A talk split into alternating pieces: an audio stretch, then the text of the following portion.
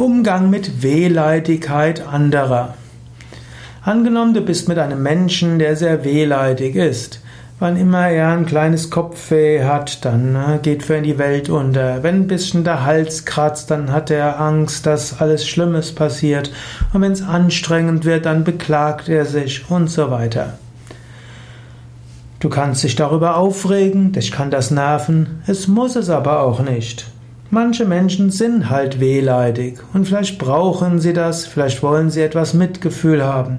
Ein bisschen Mitgefühl kannst du ihnen ja geben, aber zu viel eben auch nicht. Du kannst kurz äh, sagen, oh, tut mir leid, oh, äh, vielleicht müsstest du das und das, aber dann geh wieder zur Tagesordnung über.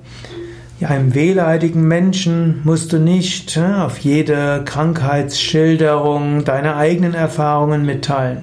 Es liegt an dir, anschließend die, das Gespräch auf das zu richten, was auch für dich wichtig ist. Du musst nicht an die Wehleidigkeit des anderen einsteigen.